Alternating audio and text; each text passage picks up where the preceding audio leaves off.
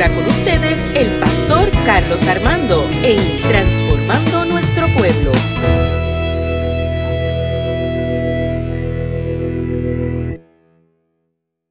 Señor. Saludamos a todos los hermanos que nos están viendo por Facebook. Muchas bendiciones a todos. Quiero que busquen sus Biblias el Evangelio de Marco, de Mateo, perdón, según el calendario litúrgico.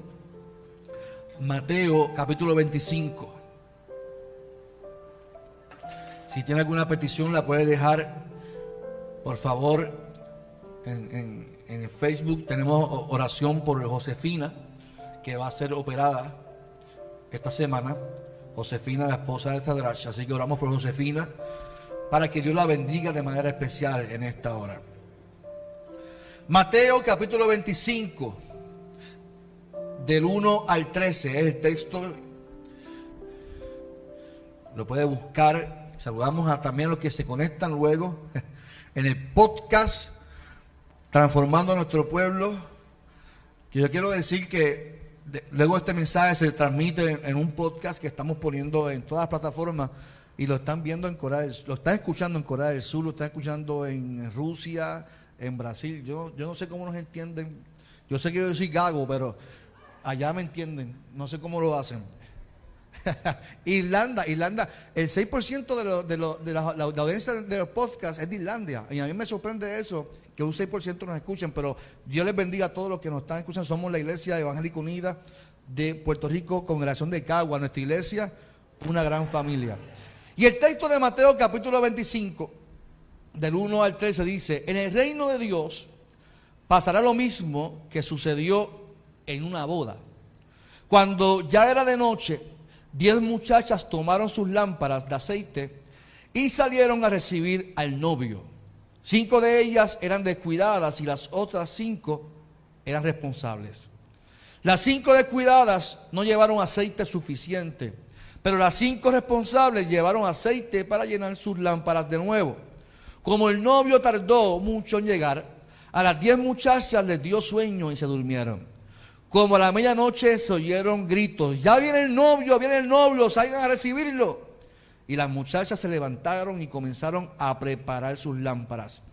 Entonces las cinco muchachas descuidadas dijeron a las responsables, compartan con nosotras el aceite que ustedes traen, porque nuestras lámparas se están apagando. Las cinco responsables contestaron, no tenemos bastante aceite para darles también a ustedes. Es mejor que vayan a comprarlo.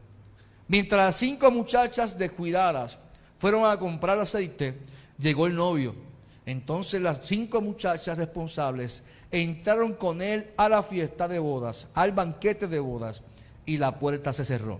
Cuando las cinco descuidadas volvieron, encontraron todo cerrado y gritaron, Señor, Señor, ábranos la puerta.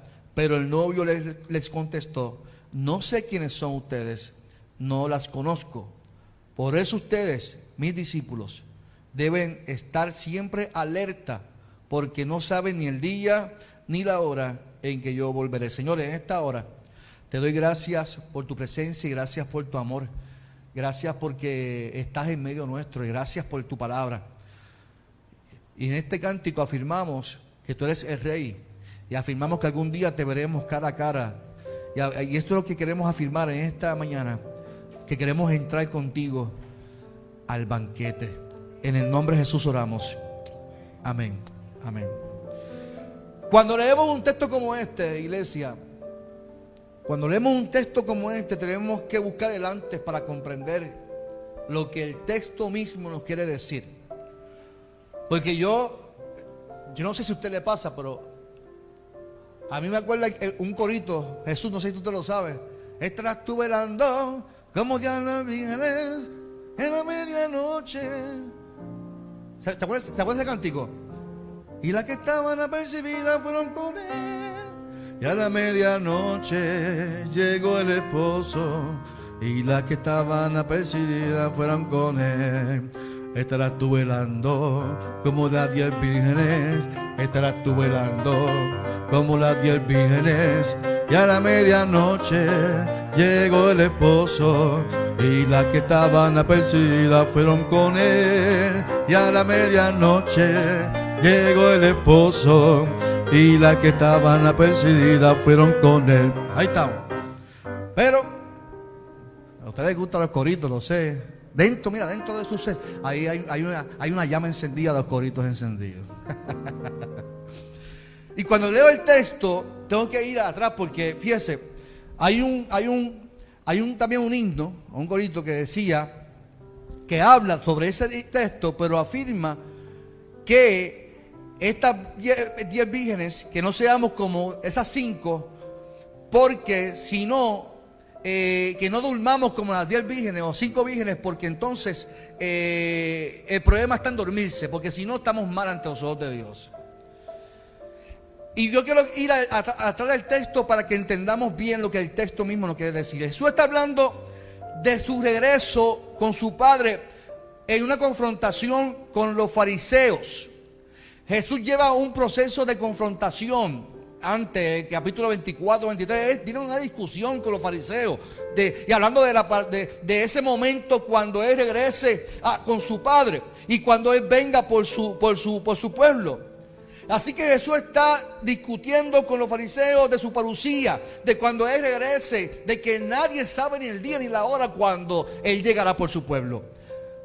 Las, exportaciones de Jesús ante las parábolas van acompañadas de advertencias de que sus discípulos estén preparados para ese momento. Fíjese, no es que no durmamos, porque el, problema de un cántico es que no, no duerman, hay que estar vigilantes porque el problema está en dormirse. Y yo no veo que el problema sea dormirse en el texto, el problema va más allá de eso. Y el texto dice que deben, la importancia es que deben de velar. Diga conmigo, debemos de velar. Dígalo conmigo, deben de velar. El primer mensaje en las parábolas es el sentido de esperar, o sea, de velar, estar atentos. Pues la realidad es que nadie sabe cuándo Él vendrá. Por eso, cuando usted mira las cuatro parábolas, Jesús está diciendo del ladrón que viene eh, en la noche. Nadie sabe cuándo él viene. Así que Jesús está enseñando a los fariseos, pero en esta ocasión también a sus discípulos, a, que, a estar atentos porque nadie sabe en el día ni la hora. Por ejemplo, la parábola para demostrar cómo deben estar preparados es la del dueño de la casa y el ladrón en la noche. Esa es la primera parábola que le enseña Jesús. Otra parábola es la del siervo fiel y el siervo malo. Y la tercera, que es la parábola que, estamos trabajando en esta mañana, para terminar entonces con las parábolas de las monedas. Y observemos cómo comienza esta sesión. Y para mí es importante eh, eh, identificar cómo comienza Jesús la sección. El reino de los cielos será como. Y ahí es que yo creo que la gente no ha comprendido lo que Jesús está diciendo ahí. ¿Por qué? Él no está diciendo que en la venida va a ser como. Él está diciendo que el reino de los cielos será como. Él está identificando que ahora el reino de los cielos será como. O sea, el, el gobierno de Dios tenemos que vivirlo como tú identificas cómo tú quieres vivirlo. Como estas diez mujeres, estas diez muchachas es, importante que entendamos eso para que entendamos que lo que Dios quiere o Jesús quería enseñar a sus discípulos era cómo Él quería que ellos vivieran el reino de Dios en ese momento. Jesús está afirmando que el reino de los cielos será como, o sea, ustedes eligen cómo vivir. Estas mujeres, cinco eran descuidadas y cinco eran qué? Responsables. O sea, a lo que viene Cristo por su iglesia, el reino de los cielos será, o sea, ustedes vivirán un proceso de vida que ustedes deciden cómo ustedes quieren vivir. O ustedes se identifican con las cinco mujeres que son descuidadas o las cinco que son responsables. Porque ya Jesús había mencionado de cómo sería su venida. Ahora está hablando de cómo Él quiere o espera que vivan ahora en el reino de Dios. Así que esta parábola enseña más específico la preparación a la luz del momento desconocido de su venida, porque nadie sabe cuándo vendrá. Y fíjese la historia, las diez vírgenes, las diez jóvenes son prometidas que aún no, han, se han casado, según la parábola o la historia. Así que ellas están en el proceso según las costumbres típicas del matrimonio judío, que están esperando que el novio venga por ella. El novio decide dejar a sus padres para ir a buscarlas, para luego invitarlas al banquete, a lo que es la fiesta. Y dice el texto, la parábola, la enseñanza, que cinco de ellas, y Jesús las, etiqueta a sí mismo, cinco eran descuidadas y cinco eran responsables. Las cinco descuidadas y las cinco responsables, fíjese, el texto afirma que las diez se cansaron de esperar y se durmieron, Dolly. Se durmieron. El problema no, no, está en dormirse. Porque muchas veces decimos, no, no, no, podemos dormir, no podemos descansar, tenemos que estar velando, tenemos que estar velando y afirmamos mucho en eso. Y el problema no está en descansar. El problema no está en uno descansar a lo que el novio venga. El problema está en el descuido de las cinco primeras que no tomaron la decisión de comprar aceite de más por si acaso. O sea, yo soy responsable de lo que tengo y, compro de más por si acaso el novio tarda en llegar, porque no sé ni el día ni la hora que él venga por mí. Sin embargo, las cinco responsables tenían almacenado aceite para que si se tardaba el novio, aunque yo me duerme y descanse, yo tengo aceite suficiente para cuando él venga tener mi lámpara encendida. Mire qué interesante lo que dice el texto. Yo tenía una foto que tenía para presentar, pero no. Yo no sé si usted se acuerda, yo recuerdo en mi infancia lo que es el quinqué. ¿Se acuerda el quinqué? Que uno tenía una bolsita y con el aceite. Yo recuerdo eso. Pues básicamente, ¿usted se acuerda de la lámpara de Aladino? Pues básicamente esas lámparas, lo que era, era una lámpara como Adino, que uno echaba aceite en el hueco y en la, parte de frente tenía entonces la parte donde se iluminaba. Y esas lámparas iluminaban, podían iluminar hasta una casa completa. Así que es importante que entendamos eso en la historia, porque esta historia habla de estas 10 muchachas y que eran unas descuidadas y otras responsables. Y yo creo que aquí es que se ponen, como digo ah, yo, se ponen los huevos a peseta. Porque dice el texto que a las jóvenes prudentes se despiertan cuando llega el novio, porque el novio llegó. Y comenzaron a gritar, se escuchan las voces, ya, durmiendo, se escuchan las voces, por ahí viene el novio, por ahí viene el novio. Alístense. Y entonces dice el texto que las mujeres prudentes se despiertan y avivan sus lámparas para salir al encuentro. Pero aquí hay un problema. Las primeras cinco que Jesús las etiqueta como descuidadas no tenían suficiente aceite y le piden aceite a las que tenían. Y ahí es que yo identifico personas que descuidan su vida con Dios y viven esperando que otros carguen su vida ante Dios. Me explico. Hay personas que viven constantemente pidiéndole oración, pidiendo constantemente a otros que lo lleven y que los lleven y los carguen espiritualmente porque no han tenido todavía un encuentro con el Maestro y no han identificado que su vida es importante, igual manera que tú puedes conectarte con Dios, al igual que a la persona que tú estás pidiendo oración. Así que el problema era que si lo compartían se quedaban sin suficiente aceite para las suyas. Así que las cinco descuidadas salen por un momento a comprar su aceite que habían olvidado. ¿Qué ocurrió? Mientras ellas estaban comprando en la plaza del colmado de la esquina, según Jesús, llegó el novio, las llevó al banquete. Cuando llegan las cinco descuidadas con el aceite, se encuentra con la puerta cerrada, tocan la puerta, le gritan que le abra. El novio las ve dice, es que yo no sé quién tú eres, no te conozco. Y es una enseñanza. Recuerda que esto no es literal, esto es una parábola, una historia que Jesús está contando para mostrar cómo es el reino de los cielos y cómo será cuando Él venga por su iglesia. Aquí hay una enseñanza poderosa en esta ocasión para los discípulos, porque esta, esta parábola era específicamente para los discípulos. Y lo aclara en el versículo 3 al final, que dice, por eso ustedes, mis discípulos, deben estar siempre alerta, ya conmigo alerta. Deben estar siempre alerta, dice Jesús a sus discípulos. Deben estar siempre alerta porque no saben ni el día ni la hora en que yo volveré. Desde niño, yo tengo 44 años, aunque parezca de más. Desde niño me hacían el cuento del lobo. El cuento del lobo consistía en que esta persona bromeaba a otras niñas para asustarlas. Por ahí viene el lobo, por ahí viene el lobo, Miguel, por ahí viene el lobo. Y la gente salía corriendo, huyendo porque venía el lobo.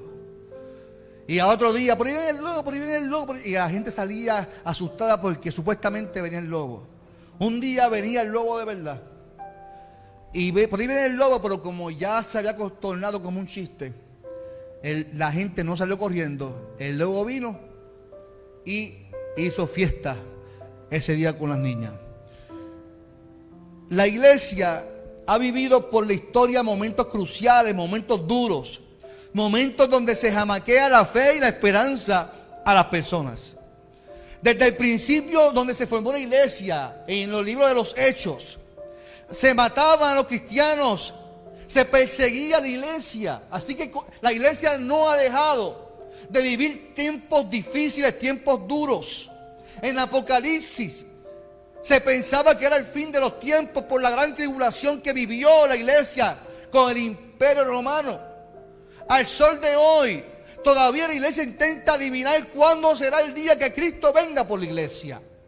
Así que se ha tornado como un cuento de un lobo se ha tornado como que Cristo viene, Cristo viene, y la gente todavía afirma y dice, identifica, porque estamos supuestamente en los últimos tiempos por los acontecimientos que estamos viviendo.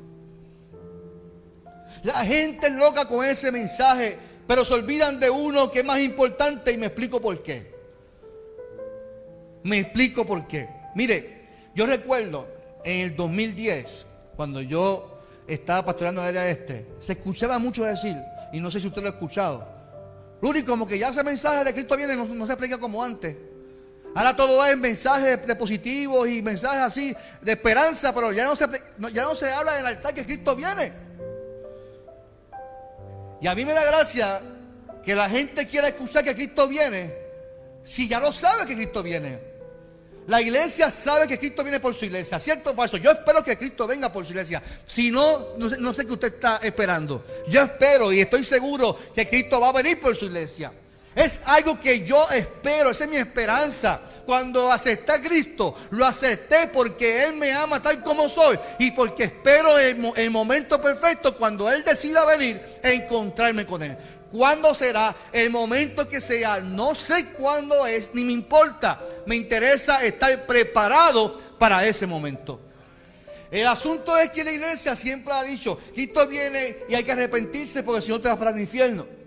Así que hemos vendido a, ese encuentro con Jesús como uno de terror, como uno de miedo. Y como el ser humano es adaptable, se adaptó a ese mensaje de la venida de Cristo.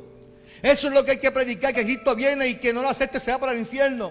Y yo escucho eso desde hace mucho tiempo que la gente dice, ya no se predica eso como antes. Y posiblemente sí se está predicando que Cristo viene por su iglesia, pero posiblemente no de la manera tan intimidante y amenazante de aquellos tiempos. La iglesia sigue predicando a Cristo porque ese debe ser el mensaje de la iglesia. Sí, hay gente que predica, y, todo se fundamenta en ello. Gente narcisista que lo que le gusta es proclamarse y verse ellos mismos. Pero la, realidad es que la iglesia cristiana sigue predicando a Cristo. Seguimos predicando el Evangelio de salvación. Pero algo que debemos de hacer es lo, que hizo Jesús. Y que no podemos pasar por alto, iglesia. Jesús capacitó a la gente para, para cuando llegara ese momento que la gente estuviera preparada. Así que hay algo importante que la iglesia no puede descuidar y es la capacitación, la educación para la gente. Hay dos personas en este proceso. El primero dice el texto que están las personas descuidadas. ¿Y qué es una persona descuidada? Que no pone el interés y atención en lo que hace o está bajo su responsabilidad. Es lo que está enseñando Jesús en el texto. Fíjese. Hay cinco mujeres que son descuidadas. O sea, son cinco mujeres que no tuvieron, no tuvieron el interés de trabajar con un asunto que era de suma importancia para su vida. Y yo me, me pregunto, ¿Cómo nosotros identificamos personas que se han descuidado en su vida espiritual? Que no tienen el interés o no ponen el interés y la atención en lo que están haciendo bajo su responsabilidad como creyentes y como cristianos. Un ejemplo, una persona que tiene un trabajo, esa persona tiene unas responsabilidades y deberes, ¿cierto o falso? Usted que fue de directora escolar, usted tenía maestra, usted la estas son sus deberes, sus funciones, ¿cierto o falso? Si usted coge una empleada allí en, el mesón, en su negocio, estos son sus deberes y sus funciones. Y si la persona no, no tiene interés, no lo va a hacer, ¿y qué usted va a hacer? Lo va a despedir. Eso es lo que pasa con las personas descuidadas que no ponen interés ante su responsabilidad. El cristiano, el ser humano tiene una responsabilidad ante la vida entera como algo integral. Yo siempre lo, voy a decir, no es solamente eh, Biblia, oración ayuno. En la vida entera hay una responsabilidad como creyentes. De nada vale que yo te diga que Cristo va a venir si no te digo o te preparo para que tú estés equipado para ese momento. Me explico. Tienes una responsabilidad con tu cuerpo. Tienes una responsabilidad de, estar preparado en tu cuerpo, porque el cuerpo es templo de qué? Del Espíritu. Tienes una responsabilidad con tu familia, de cuidar a tu esposa o a tu esposo, de cuidar a tus hijos y a tus hijas, de cuidar a tus padres, a tus abuelos. Tienes una responsabilidad ante la vida. Dios te permitió un trabajo. Tienes que ser responsable con el trabajo que Dios te permitió tener. Tienes, tantas cosas en la vida y todo lo que tienes, tienes una responsabilidad, lo que dice el texto. Ah, que tienes una naturaleza. Ah, pues también como creyente, Dios te va a pedir cuenta de cómo tú cuidas la naturaleza. Porque eso es parte de nuestra responsabilidad ante que antes de que Él venga por su iglesia. Entonces el reino de los cielos es así. O sea, vivimos en el gobierno de Dios. ¿Cuántos viven en el gobierno de Dios? Cinco personas por lo menos viven en el gobierno de. Qué bueno. Mira, mi reloj está hablando, dice que no tenemos religión, dice aquí. Yo dice que me está hablando, dice, no tenemos religión. Y yo, Dios, cara, Siri me está hablando por el reloj. yo me asusté, yo sé que me está hablando, tú me estás hablando como mujer. No. Así que tenemos una realidad como creyentes, una responsabilidad, una responsabilidad de vivir en el reino de Dios. Y esto debe hacernos reflexionar a nosotros de cómo estamos nosotros ahora mismo con Dios. La idea no es juzgar ni tomar esto para medir nuestra espiritualidad, porque no es eso. Porque ese es el problema. Cuando, cuando yo me siento descuidado ante Dios, yo mido entonces quién está supuestamente más fuerte espiritualmente. Y eso es lo que habla el texto. Entonces voy a ese que está supuestamente más fuerte espiritualmente. Le digo, dame ese aceite para poder yo tener, para cuando llegue el novio. Entonces no, ese no es el asunto. El asunto es cómo yo me preparo, me capacito, me, vivo una vida capacitado y entendiendo que cuando Él venga yo tengo que estar preparado en todos los aspectos de mi vida en todos los aspectos de mi vida. Así que nuestra realidad de vida es cómo anunciamos la venida, como el cuento del lobo. Vino María, es que Cristo está a la puerta. Vino, han venido terremotos, el tiempo está cerca. Ahora la pandemia, ya esto estaba en la Biblia, las plagas, castigos, juicios, Dios viene por su iglesia. Entonces para la iglesia es fácil hacer eso juzgar. Para la iglesia es fácil decir que estamos en los últimos tiempos. ¿Sabes para qué? Para, para no hacer nada. Y no digo por esta iglesia. La gente que me diga a mí, pastores que estamos en los últimos tiempos, estás usando los últimos tiempos para no hacer nada y la iglesia es cuando más que tiene que trabajar, es en las pandemias, en los terremotos, es en los desastres. Ahí es que la iglesia tiene que predicar y llevar un mensaje de esperanza a la gente. Ahí es que tenemos que acompañar, ahí es que tenemos que abrazar. Y pasa el COVID, va a pasar. Y nos acostumbramos a la nueva modalidad de vida con mascarilla, con todos los protocolos de limpieza. Yo no sé cuánto les pasa, pero yo me siento cuando llego a mi casa que estoy llegando al aeropuerto. ¿A cuánto les pasa eso? Llego a mi casa y hay, hay unas mesas con protocolo. Tengo que limpiarme los zapatos, limpiar la compra y todo se... Y, si entro a mi casa tengo que hasta, hasta voltearme. Mi esposa me hace un chequeo a ver cómo estoy. Hasta, yo tengo hasta aduana en mi casa, aduana. y no me abrace. Y para mí lo más triste llegar a mi casa y no poder abrazar a mi hija, que a veces viene corriendo de mí. Yo digo, aguántate, espera que me bañe. Me baño, la abrazo y busco. pero nos, nos estamos acostumbrando a eso. Y se va a hacer normal.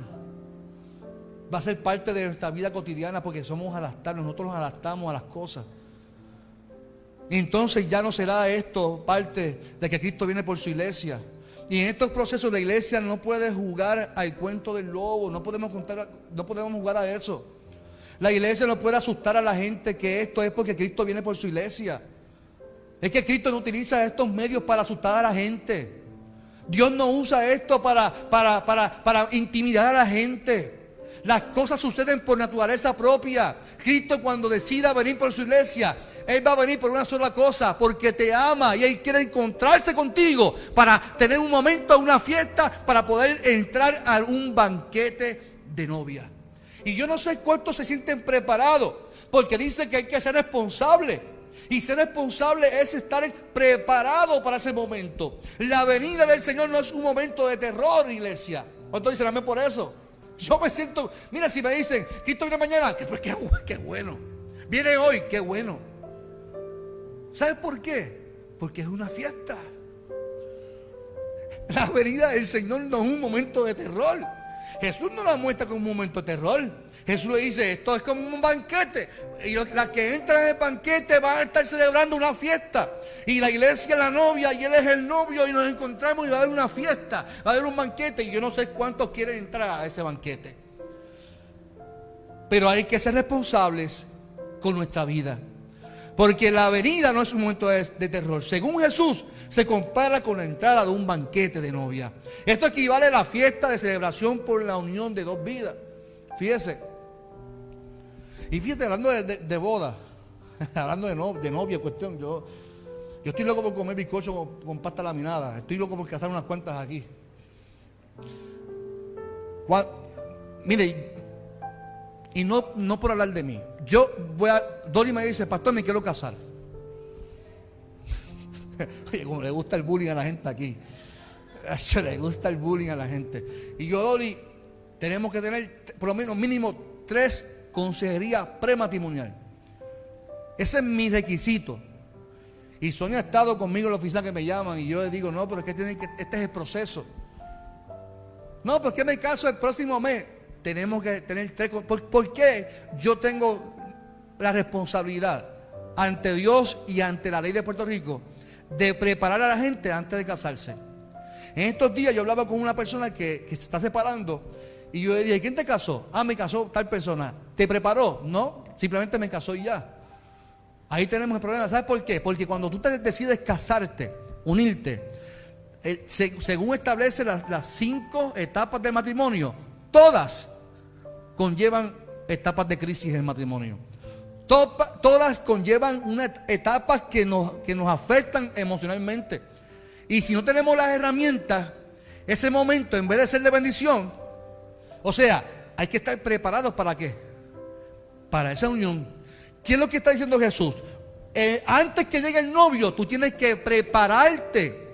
No puedes descuidarte porque si entras a ese proceso con el novio, no vas a comprender muchas cosas. La iglesia debe, de, estar diciendo, es que Cristo viene por su iglesia, o si te arrepientes, tienes que dejar de decir eso. Si no prepara a la gente antes que se encuentre con el novio. La iglesia debe de capacitar, de preparar, de, de llevar a la gente a que comprenda la responsabilidad de vida, de su finanza, de su matrimonio, de toda la responsabilidad de su salud emocional, de todo lo que conlleva la responsabilidad con su vida misma para cuando llegue el momento que Cristo venga por su iglesia, sea un momento de fiesta, sea un momento de banquete, sea un momento de celebración. ¿Cuántos dicen amén por eso? Dios quiere que entres al banquete con Él. Y fíjese, en ningún lado te van a decir, mira, que para alcanzar esta victoria tienes que hacer esto y lo otro. Para que tu futuro sea esperanzador tienes que hacer esto. Sin embargo, en la Biblia lo establece como un beneficio para sus seguidores. Nosotros tenemos las herramientas para que para lo que nos vamos a enfrentar como creyentes. Lo voy a repetir. Nosotros tenemos las herramientas para lo que nos vamos a enfrentar porque Jesús se encargó de enseñar, de dejar claro, esto es lo que ustedes van a vivir, pero tranquilo porque yo he vencido al mundo, estén siempre preparados, asuman su responsabilidad. Y nosotros tenemos las herramientas y el novio tardará. Fíjate, en este caso, mayormente, y, no digo de forma machista, pero mayormente, ¿quiénes son los que se, tardan en las bodas? En mi caso no, porque en mi caso mi esposa llegó en punto. Porque yo la amenacé en buste, no son bromas. yo me casé a Luli a las 2 de la tarde. ¿A qué, hora, llegó el pastor? El novio, emocionado, contento. Llegué a las 1 de la tarde a abrir la iglesia. La pastora estaba, estaba bañando, la pastora en Sendero de la Cruz. y yo llegué allí contento. Mi esposa, era a las 2, mi esposa llegó a las 1 y 59 de la tarde. Así que fuimos sumamente puntuales para nuestra boda porque era un momento de celebración, de celebración. Y Dios quiere que tú entres a esa celebración con el Señor. Puede ser que el novio tarde, fíjese, tarde para nosotros, pero para Él nunca será tardanza. Así que dice el texto que yo puedo descansar, puedo dormir. No es castigo, no es una maldición yo descansar. Las diez descansaron. Pero lo que no puedo dejar de hacer es dejar de ser responsable, de cuidar mi vida, la vida que Dios me dio. Por eso tengo que ser un buen mayordomo de mi tiempo, de mi familia, de mi salud, de mis hijos, de mi iglesia, de mi trabajo, de la creación, de tantas cosas que Dios nos dio para que disfrutemos, pero que tenemos una gran responsabilidad de lo que Dios nos, da. Yo quiero entrar banquete con el novio. Yo quiero, entrar a ese banquete. ¿Cuántos quieren entrar a ese banquete con el novio? Yo, yo estoy seguro que Cristo viene por su iglesia y no tengo duda de eso. Pero como yo me reflejo en el texto, he descuidado mi vida, no estoy preparada, estoy preparado. Mi invitación es que te prepares. Él va a venir por su, por su iglesia. Y a lo que viene, preparemos nuestra vida, seamos responsables con lo que Dios nos, da, con nuestra vida, nuestra familia, nuestros hijos, con todo. Un día Él regresará. En su presencia voy a estar sin mancha él vendré, justificado por la fe. Aleluya. Yo te invito a que te pongas de pie en esta mañana.